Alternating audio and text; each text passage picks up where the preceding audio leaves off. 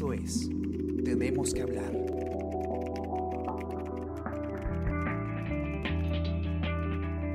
Muy buenos días, ¿cómo están? Esta mañana los acompaña Gladys Pereira y hoy tenemos que hablar sobre el paro agrario.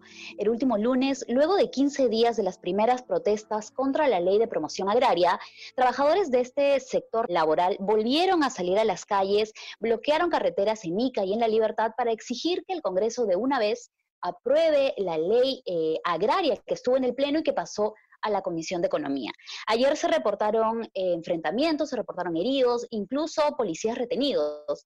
Y para hablar sobre este tema estamos con Ricardo León, él, es editor de la sección nacional del comercio que ha cubierto todos los pormenores de estas manifestaciones. Hola Ricardo, ¿cómo estás? Hola Gladys, buenos días. Efectivamente, hubo eh, otra vez se bloquearon las carreteras, la Panamericana Norte y la Panamericana Sur, casi en los mismos sectores y a, los mismos distritos donde fue eh, la vez pasada, donde ha señalado que hubo las, mismas protestas por las mismas razones, la vez pasada por la derogatoria y ahora para, la, para que se cree esta nueva ley. Eh, pero esta vez ha sido, eh, se ha reportado un nivel de violencia mayor. Desde la mañana se vieron enfrentamientos muy intensos, la policía con bombas lacrimógenas, los manifestantes con piedras, incluso con guaracas. Se vio también eh, que atacaron una ambulancia, la apedrearon, la voltearon, la incendiaron. Esto fue lamentado y criticado duramente por la ministra de Salud. Eh, la situación similar se vio en La Libertad, a la altura de eh, la provincia de Virú. También en la Panamericana hubo bloqueos y cuando la policía intentó despejar las vías, fueron atacados, superados en número y, se confirmó que por lo menos dos policías fueron retenidos durante varias horas.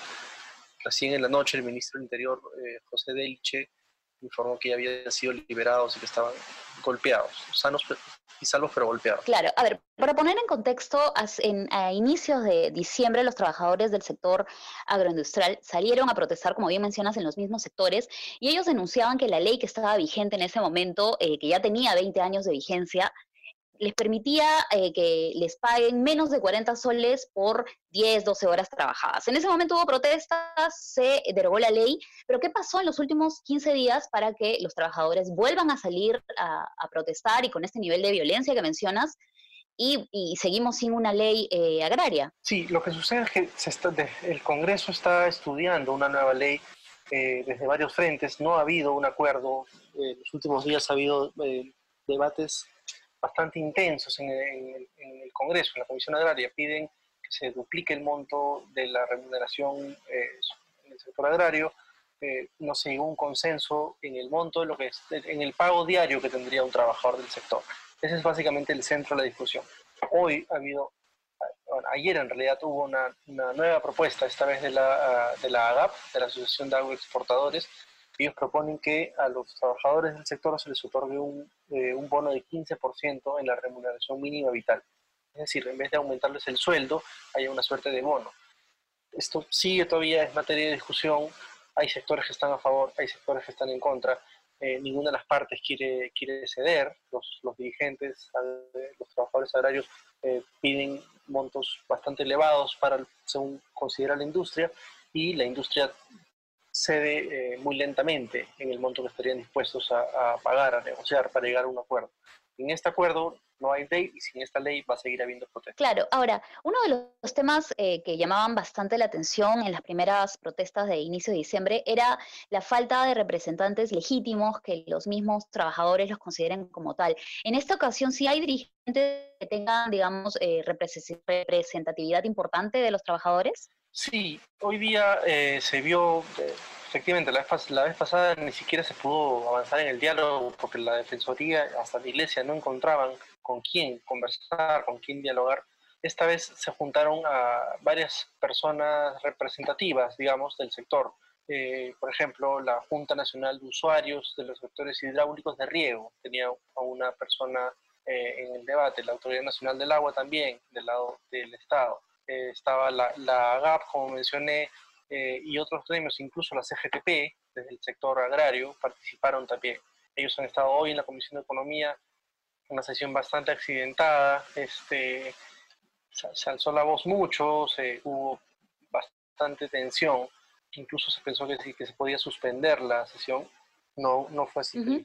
Ahora, em, además de Ica y La Libertad, hay algunas otras regiones que han sumado, eh, se han sumado a las protestas. Además, también quería consultarte porque entiendo que trabajadores agropecuarios también han anunciado un paro. Entonces, ¿qué tan posible es que haya una solución pronto? Depende, suena fácil decirlo, pero depende en realidad de que se llegue a un consenso y que esta ley sea eh, medianamente favorable a todas las partes, ¿no? que, que los trabajadores agrarios esperan que haya un incremento en su, remuneración. las empresas del sector esperan que este incremento no sea demasiado elevado, porque esto algunos, algunas empresas, a las medianas y a las menores, las llevaría a una crisis, las haría insostenible su situación y a la vez perderían empleos. Es decir, el círculo puede ser eh, más vicioso de lo que ahora es. Eh, y entre tanto, mientras no se llegue a una solución, eh, los productores agropecuarios han anunciado para el 29 de diciembre un paro de 24 horas para llamar la atención eh, sobre esta situación. Claro, y eh, mencionabas que en, en, estos últimos días se ha reportado un nivel mayor de violencia, incluso con el cierre de la carretera y con estos policías retenidos. Desde el lado del Ministerio del Interior, ¿qué tipo de respuesta hay sobre el uso de la fuerza? Porque recordemos que en las primeras protestas todavía estaba el contexto de las manifestaciones también con Merino, habían ah, pasado unas semanas en las que el papel de la policía había sido duramente cuestionado. En este momento, ¿cuál es la situación? Eh, sí, no solo ahí. recordemos que en la, protesta anterior, en el paro agrario de fines o de inicios de diciembre, un joven de 19 años murió, eh, recibió un disparo en la cabeza, aparentemente de un perdigón o un proyectil similar, y murió. Y eso reavivó el debate de, sobre los protocolos policiales. Esta vez eh, la policía fue un poco más eh, activa en cuanto a no esperar que el bloqueo en las pistas dure demasiados días, pero pasiva en cuanto al uso de la fuerza. Se vio menos, menos bombas lacrimógenas y aunque hubo, se han reportado también disparos de perdigones, no parece haber sido en la magnitud de, de, de, otros casos. Ahora, eh, ayer en la noche, el ministro del Interior, el recién nombrado ministro del Interior de este gobierno de transición, eh, José Eliche, mencionó que la policía fue eh, prudente. Ese fue el término que él usó. La sensación que deja en realidad es que eh, más, que una, más que una actuación prudente, es que la policía se vio fácilmente desbordada.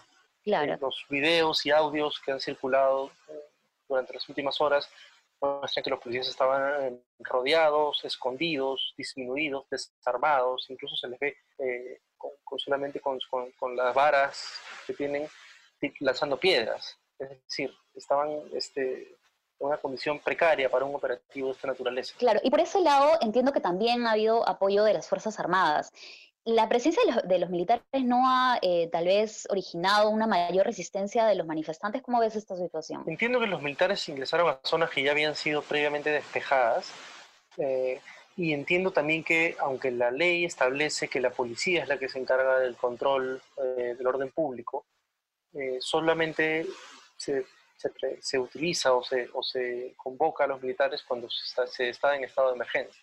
Actualmente estamos en un estado de emergencia más eh, en realidad desde lo sanitario, eh, de hecho genera un montón de cuestionamientos el hecho de que haya eh, militares en la zona y esto no sé si provocó a los, a los, a los manifestantes, pero, pero podría provocarlos y si sucediera que ya no los policías sino los militares se ven atacados, hostigados, esto podría generar un problema muchísimo mayor.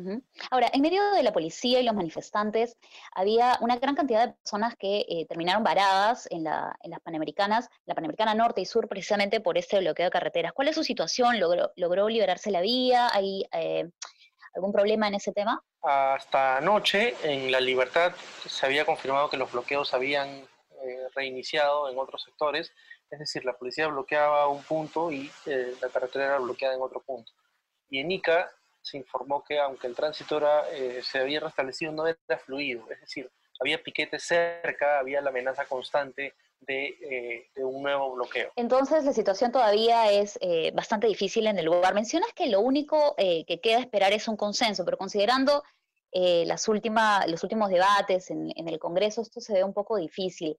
¿Qué faltaría de forma adicional para que se agilice las conversaciones y se llegue a aprobar una, una ley en la cual estén de acuerdo los empresarios y también los trabajadores, porque creo que de nada serviría una ley en la cual no garantice los derechos que están exigiendo eh, los trabajadores del sector agropecuario. Se espera que las partes que eh, participaron en el diálogo de la protesta anterior participen otra vez, dado todo lo que hemos visto en la última jornada, todos los niveles de violencia alcanzados, se espera que la Iglesia y el Ejecutivo también eh, se, sumen a esto. ¿no?